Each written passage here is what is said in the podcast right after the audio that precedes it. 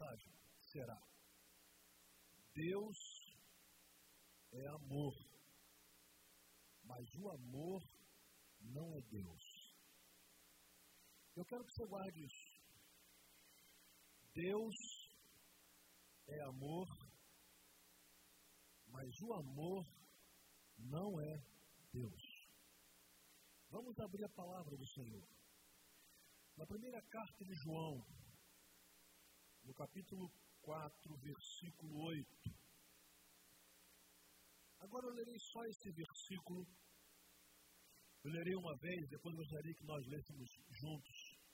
É um versículo pequeno, 1 João, tá?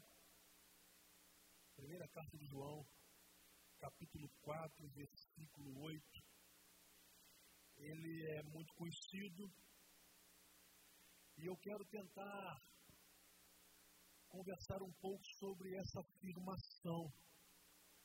Deus é amor. O texto diz assim: quem não ama não conhece a Deus, porque Deus é amor. Vamos ler juntos?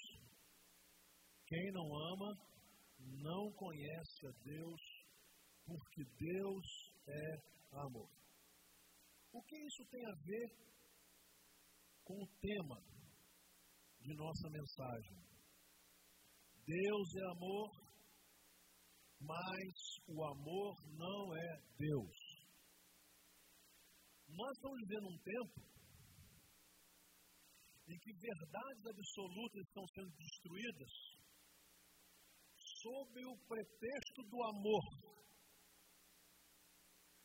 que amar é a coisa mais importante do mundo e de que tudo vale se for por amor.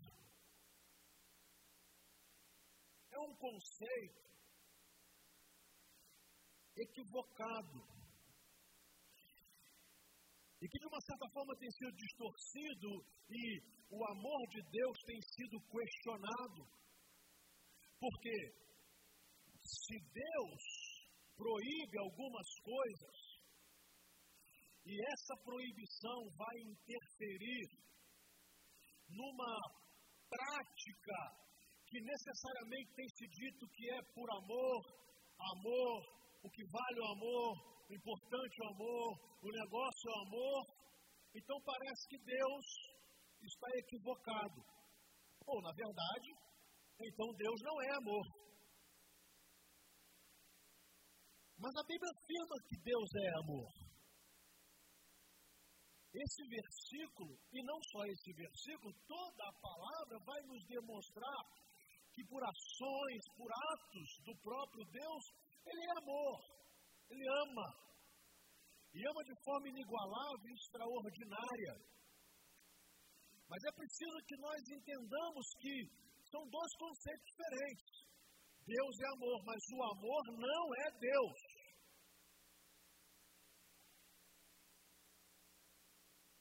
A concepção atual do amor, ou de amor, está muito dentro daquilo que chamamos de endonismo. E o que é o endonismo? É uma doutrina moral que busca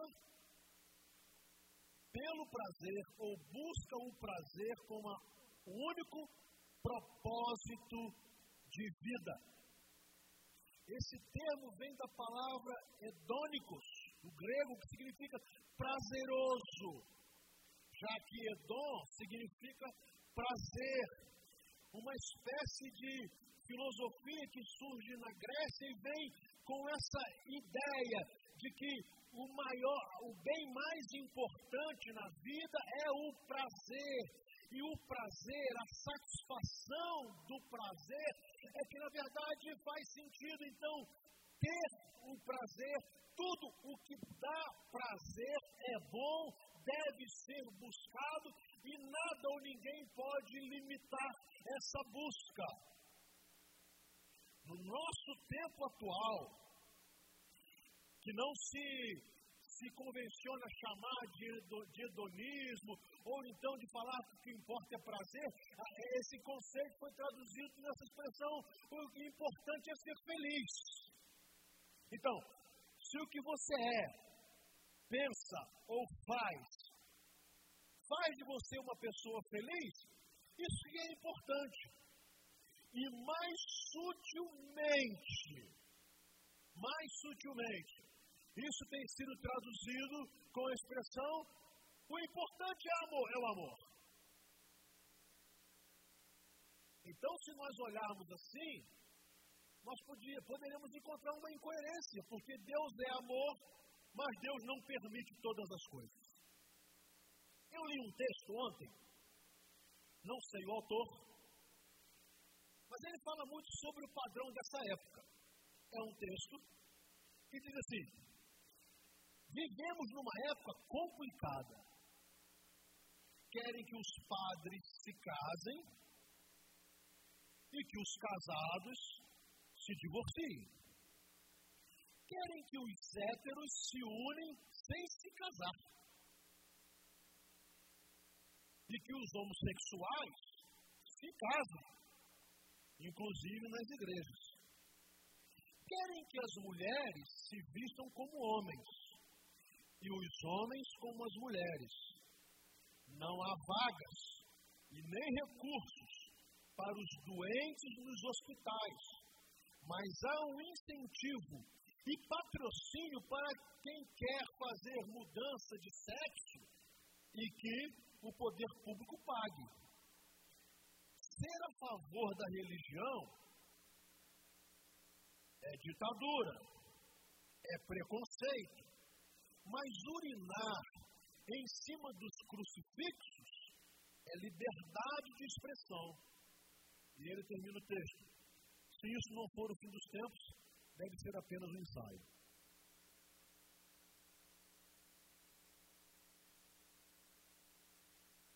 E se esse texto tivesse sido escrito hoje, poderia se dizer assim: o Código Penal brasileiro tipifica pedofilia como crime. Mas museus de arte colocam homens adultos nus e fazem criança passar perto e apalpar uma coisa podre. Mas o importante é o amor. O negócio é que as pessoas se amem. E que elas escolham a maneira de amar. Ninguém pode interferir na maneira de amar. Ninguém pode sugerir a alguém uma maneira de amar. E aí há uma inversão. Ao invés de nós afirmarmos Deus é amor, a sociedade afirma o amor é que é Deus. E nem Deus pode disciplinar o amor. Isso é um equívoco absurdo. Essa é uma conceituação carnal de que quer tirar Deus do centro de todas as coisas, então é mais fácil atacar Deus, acusar Deus e aqueles que confiam e querem ser fiéis a Deus. O texto vai nos afirmar, afirmar que Deus é amor. E a pergunta é: será? Será que Deus é amor? E eu quero trabalhar com vocês algumas afirmações muito simples, para literalmente entendermos esse amor de Deus. Deus é amor. Por exemplo, João capítulo 3, versículo 16, nós encontramos a maior afirmação da manifestação do amor de Deus. Como é que diz lá? Vamos recitar? Porque Deus amou o mundo de tal maneira que deu o seu Filho unigênito para que todo aquele que nele crê não pereça, mas tenha a vida eterna. Deus é amor e ele, na prática, manifesta esse amor, nos dando o que lhe era mais precioso: o seu filho. Então Deus não está brincando de amar. Deus não está fazendo de amor um conceito filosófico. Deus não está fazendo do amor apenas algo, um conceito que vai estimular qualquer tipo de felicidade ou de prazer. Deus não está brincando e dizendo que amar é, uma, é, um, é um objeto de brincadeira que a gente joga para lá e joga para cá e cada um ama como quer. Não, senhores. Deus é amor e deu prova disso, oferecendo a vida do seu filho para morrer em nosso lugar e por nossos pecados.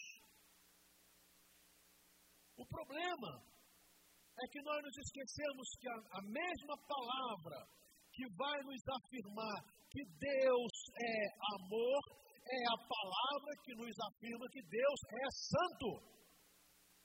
Na primeira carta de Pedro, capítulo, capítulo 1, versículos 15 e 16, versículos 15 e 16, vai nos, nos dirão o seguinte: Mas, assim como é santo aquele que os chamou, sejam santos vocês também em tudo que fizerem, porque está escrito: sejam santos, porque eu sou santo.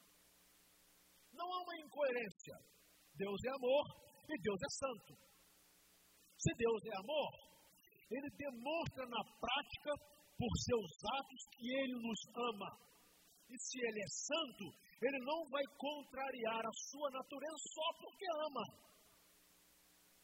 Nós estamos vendo um conceito hoje, inclusive no meio religioso, no meio cristão, que os crentes estão achando que porque Deus é amor, ele tem que aceitar qualquer prática dos seus filhos. Nós vivemos num tempo em que os crentes acham que é um favor que eles estejam buscando a Deus, que Deus precisa disso. Nós vivemos num tempo, e por causa do conceito de uma sociedade perdida, e que até mesmo os crentes acham, não, Deus é amor, e se Ele ama, Ele não condena, Ele não disciplina, Ele não se entristece, Ele não se aborrece, nada lhe desagrada, porque Ele ama. Mas isso é um conceito equivocado, porque o Deus que ama é o Deus que é santo. O Deus que ama é um Deus que lá em Isaías está escrito: Santo, Santo, Santo é o Senhor dos exércitos. O Deus que ama é o Deus que abomina o pecado de maneira tão séria que resolveu entregar o seu filho para pagar pelos nossos pecados, para que nós não fôssemos consumidos por sua ira e por sua santidade. Deus é amor. Mas o amor não é Deus. Nós devemos amar, nós precisamos amar. O amor é mandamento, mas o amor não é Deus. O amor não é Deus. E aí nós temos que decidir onde estará o nosso coração. Ainda na primeira carta de João, no capítulo 2, versículos 15 e 16, o texto vai dizer assim: Não amem o mundo, nem o que nele há. Se alguém ama o mundo, o amor do Pai não está nele. Pois tudo que há no mundo, a cobiça da carne, a cobiça dos olhos e a ostentação dos bens, não provém do Pai, mas do mundo. E o versículo 17 diz: O mundo e sua cobiça passam, mas aquele que faz a vontade de Deus permanece para sempre. Deus é amor, mas o amor não é Deus. Então, aqueles que querem viver debaixo do amor de Deus, não podem achar que Deus vai aceitar esse conceito baixo, carnal, de que o que vale é o amor, o negócio é amar, cada um ama do jeito que quer, Cada um ama como quer. E Deus, ao final de contas, por ser amor, vai aceitar isso. Não vai. Não vai. Porque o Deus que é amor, ele é santo. E o Deus que é amor, diz a palavra, ele não divide a sua glória com mais ninguém. O Deus que é amor, manda você escolher. Ou ama Deus ou ama o mundo. Então o texto diz: Não amem o mundo, nem o que nele há, porque se alguém ama o mundo, o amor do Pai não está nele.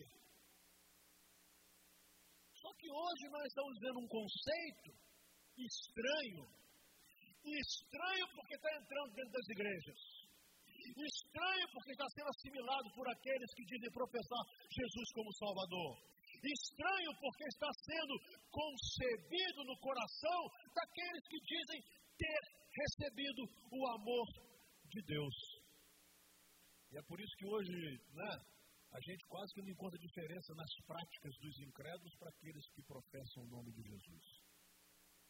Que afinal de contas, o importante é amar. O importante é o amor. O resto é preconceito, é implicância, é gente quadrada, é ser fundamentalista. O resto é isso.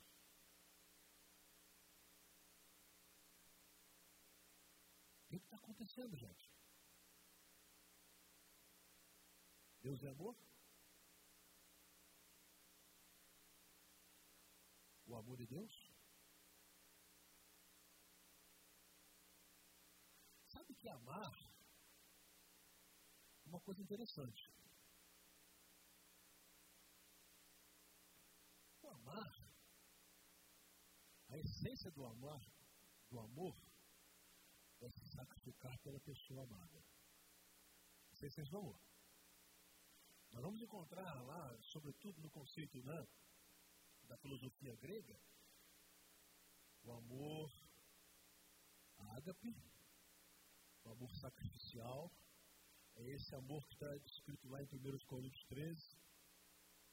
Quem ama não suspeita mal, não vive com a mentira, mas com a verdade, tudo sofre, tudo crê, tudo espera, tudo suporta. Nós temos o amor filéu, o amor amizade, sabe, pessoas que se admiram tal, convivem bem, ajudam-se mutuamente. E nós temos o amor eros, que é o amor que vai mexer com a nossa libido, com os nossos desejos. Deus é o amor ágape. Por isso, o seu Filho Jesus morreu por nós. O problema é que a nossa sociedade não quer saber do amor ágape. Porque o amor ágape custa. O amor ágape faz com que eu, muitas vezes, tenha que me sacrificar por alguém. O amor ágape coloca na minha vida limites. Porque se eu tenho esse amor e eu reconheço que esse amor é de Deus, eu também sei que este amor requer de mim santidade. Deus fez Jesus morrer porque nos ama, mas para que nós fôssemos santos. E no que consiste o amor de Deus? Impressionante. O capítulo 3, dentro da primeira carta de João, vai dizer: Vejam como é grande o amor que o Pai nos concedeu sermos chamados filhos de Deus, o que de fato somos. Por isso o mundo não nos conhece, porque não o conheceu.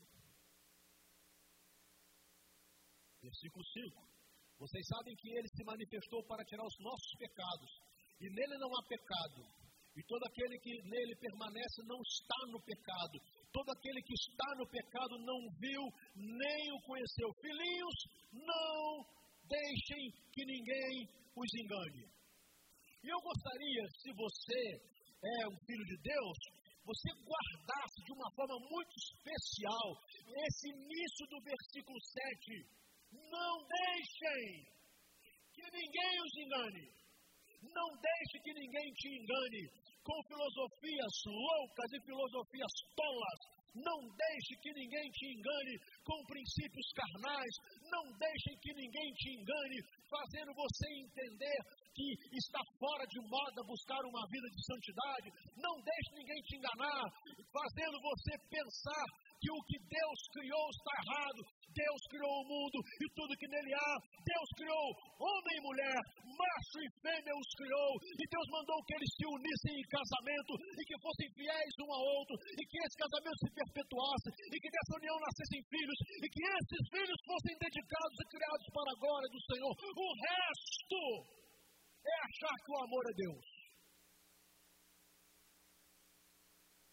E mais, Deus disse a mim e a você: Bendito seja o leito do matrimônio sem mancha e sem mácula.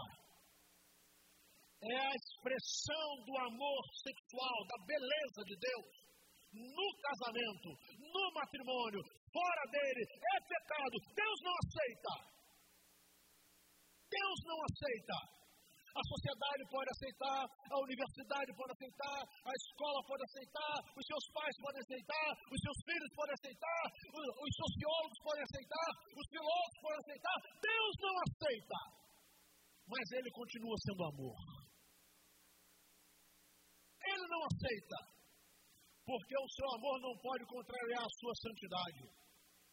O seu amor não pode contrariar o atributo de que Ele é santo e que Ele morre na pessoa de Jesus para que nós fôssemos santos. Agora, olha o privilégio. Quando eu sou abraçado por esse amor, eu tenho o privilégio de ser chamado filho de Deus.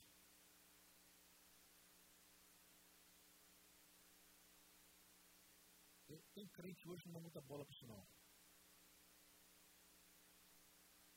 Mas que privilégio é ter a certeza que nós somos filhos de Deus.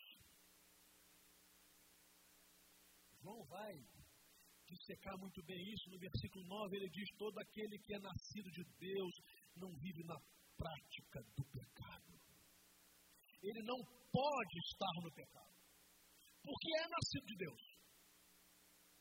Quem não é nascido de Deus vai estar na prática do pecado. É esperado que esteja na prática do pecado. Porque não tem o Espírito de Deus. Não foi lavado no sangue de Jesus. Não obteve perdão dos seus pecados, não tem discernimento. Está exatamente de acordo com o que o apóstolo Paulo fala na sua segunda carta aos Coríntios, capítulo 4. O Deus desse século cegou o entendimento dos incrédulos para que eles não possam ver a maravilhosa luz do Evangelho de Deus. Mas a afirmação é clara. Todo aquele que é nascido de Deus e todo aquele que é filho de Deus, ele não pode viver na prática do pecado, porque se ele vive algo errado, algo muito sério, algo muito grave. Porque Deus, que é amor, ele nos amou de uma maneira tão extraordinária para que nós fôssemos santos. Ele não nos amou para que nós continuássemos no pecado. Ele não mandou Jesus ao mundo para Jesus morre, você fala assim, ah, eu creio em Jesus. Então, mas como o negócio é amar, é o amor, manda brasa, meu filho, cuide da sua vida, faz o que você quiser, o que você bem entende. Não. É esse conceito distorcido que está destruindo a nossa sociedade. Chegamos ao ponto de um museu de arte moderna expor a cena ridícula, deprimente, de um homem nu, uma mãe levando a sua filha para participar de uma coisa dessa. E a Emília defende, não, isso não é pedofilia não, isso é arte.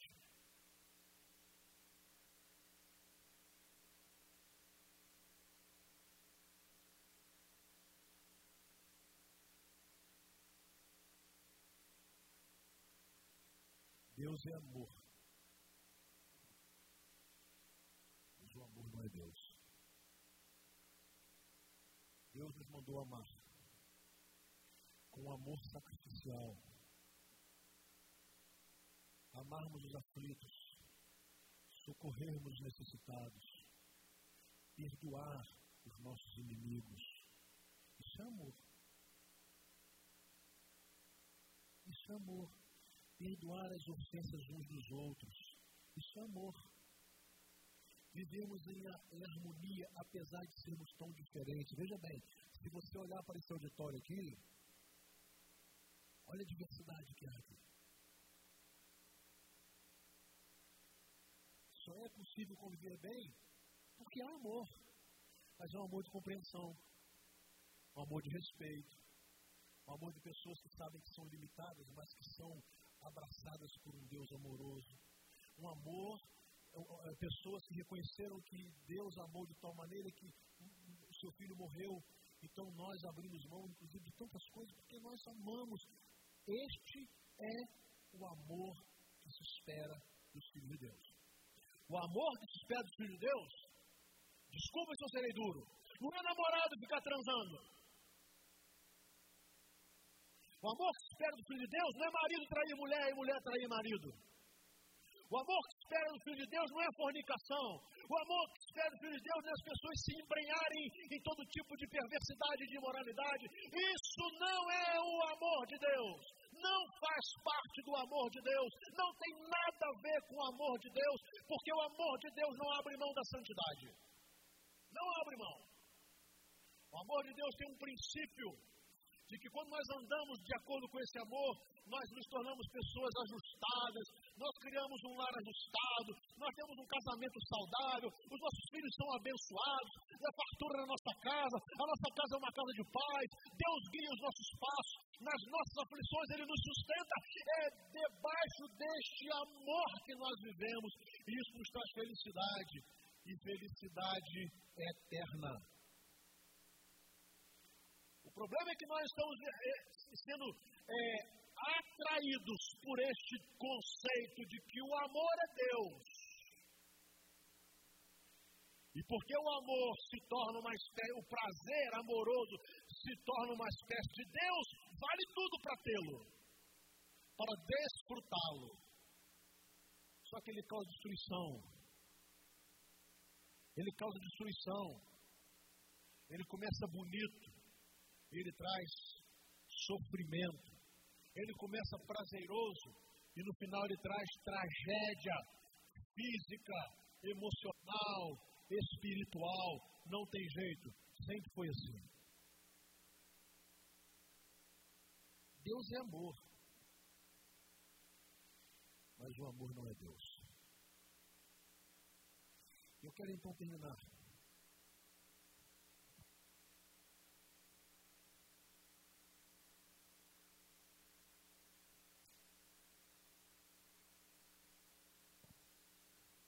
tipo amor eu quero? Receber e oferecer.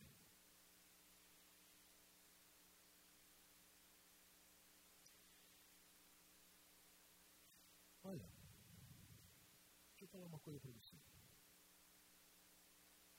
O amor de Deus é tão extraordinário,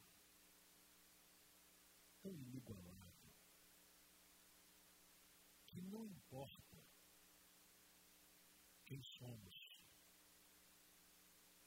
e o que tenhamos feito. O amor de Deus cobre uma multidão de pecados. Amém? Isso é porque nos ama. Deus não precisava fazer isso. Nós não merecemos que Ele faça isso. Mas Ele fez. E qual foi o motivo? único ele nos amou. O texto bíblico fala assim: nisto consiste o amor. Não em que nós o tenhamos amado, mas que ele nos amou primeiro. O que é maravilhoso nesse amor de Deus é que ele disciplina sim. Mas ele disciplina porque ama. Deus diz assim: Eu disciplino como um pai. Qual pai que disciplina o seu que ama o seu filho não o disciplina? E Deus usa essa, essa figura do paterna para dizer que quando ele coloca limites, ele não, não coloca limites porque ele é um Deus sarcástico. Ele não, não coloca limites limite porque ele é um Deus cruel. Ele não coloca limite porque ele é um Deus debochado e quer cercear a nossa liberdade. Não, senhores. Ele coloca limite porque sabe que isso irá nos trazer felicidade. Talvez Deus diga a você assim: não pratique coisas que lá na frente você terá vergonha de contar aos seus filhos. Mas o amor de Deus é tão maravilhoso que ele se dispõe a perdoar e a não condenar. Uma das histórias mais lindas da palavra de Deus se encontra lá no Evangelho de João, capítulo 8, a conhecidíssima história de uma mulher que foi apanhada no ato do adultério. E o texto fala que os homens levaram aquela mulher a Jesus e para testar Jesus e disseram a ele: é, Jesus, essa mulher foi apanhada no ato adultério, a lei diz que ela deve ser apedrejada. E você, fala o quê?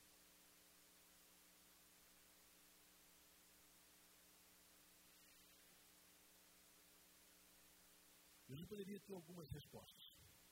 Primeiro, ele poderia dizer: a lei manda, então joga pedra. Então apedreja.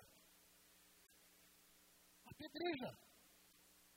Se a lei manda, vamos usar com o rigor da lei, sem compaixão, sem piedade, sem misericórdia. Vamos cumprir a lei. A segunda resposta que Jesus podia dar? Não. O importante é o amor. Não amava mais seu marido, e aí, não, cada um segue a vida como quer, cada um aproveita a vida como quer. Na verdade, é um amor. E ele poderia falar para ela assim: Eu não te condeno. E ele falou. Mas ele teve uma terceira resposta: Eu não te condeno. Isso é amor. Agora vai e não peques mais. Percebe? Eu não te condeno. É amor. Como que Jesus dissesse a ela, eu vou morrer por esse pecado. Mas não se, não, não se aprenda esse exemplo dessa mulher que foi pega em adultério, não. Porque é só um exemplo. Para os nossos pecados, as nossas perversões que nós cometemos, e é óbvio que pessoas que querem viver apenas no rigor da lei vão dizer assim: apedreja, apedreja, apedreja, apedreja, apedreja. E aqueles que pensam que o amor é Deus vão dizer assim: não, cada um vive como quer, o negócio é ter prazer, o negócio é ter satisfação, o negócio é ser feliz, o negócio é alimentar o amor e cada um ama do jeito que quer. Então eu não condeno, continue na prática do pecado. Mas Jesus não faz nenhuma coisa nem outra. Ele fala assim: Eu não vou te condenar, meu querido. Eu morri por você, mas eu morri para que você abandone a prática do pecado.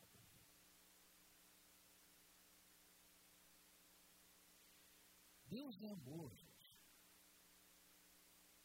E Ele deu provas disso. Mas o amor, conquanto seja muito importante, é um mandamento. Aliás, Deus diz que quem diz, a Bíblia diz que quem diz que ama Deus e não ama seu irmão é mentiroso. Mas o amor indonista, o amor da filosofia do pós-modernismo, ele não é Deus. Ele é um engano de Satanás.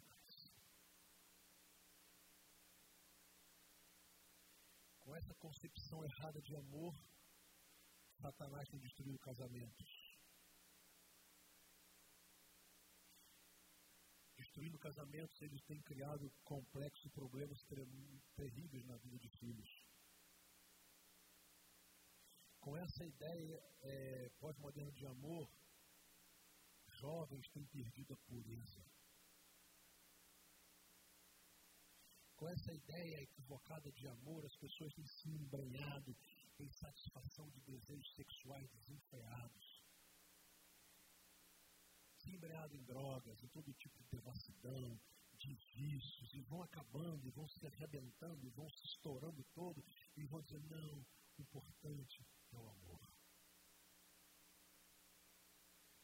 Esse é um conceito mentiroso.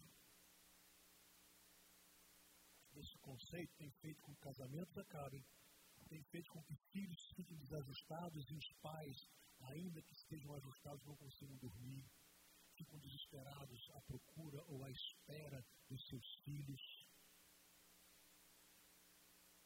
E a sociedade se autodestrói. Meus irmãos, não é possível que pessoas inteligentes não percebam que a sociedade brasileira está se autodestruindo. Não é possível que pessoas que não estejam sob o domínio de mente, com a mente dominada por, por Satanás, possam achar normal exposições de uma falsa arte, colocar a pureza de crianças inocentes Se alguém faz isso com a filha minha, eu vou te falar, eu sou pastor, seu eu pulo em cima dele.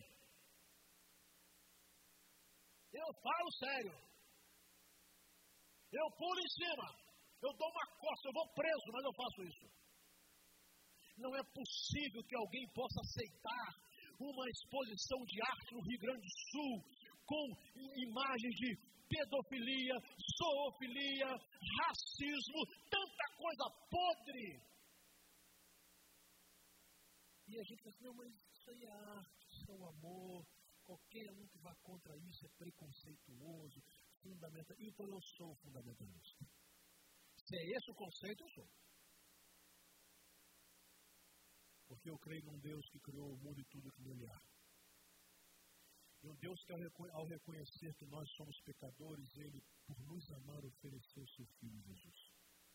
E Jesus morreu na cruz para pagar pelos nossos pecados, mas para que nós não vivêssemos mais na prática dos pecados, senão não teria morrido.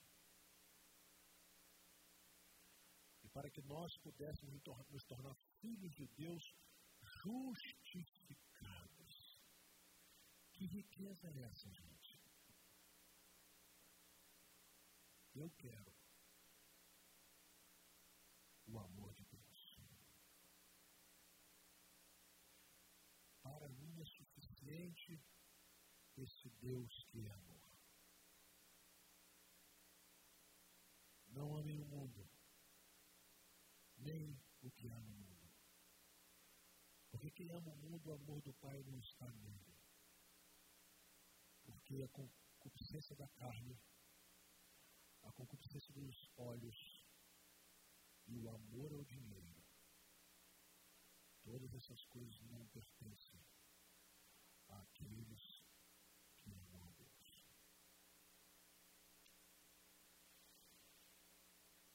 Vamos colocar no pé.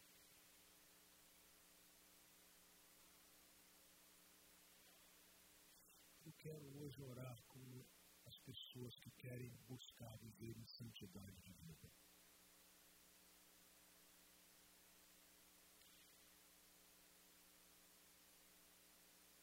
Eu gostaria de convidar a banda aqui. Nós vamos cantar de uma maneira maravilhosa.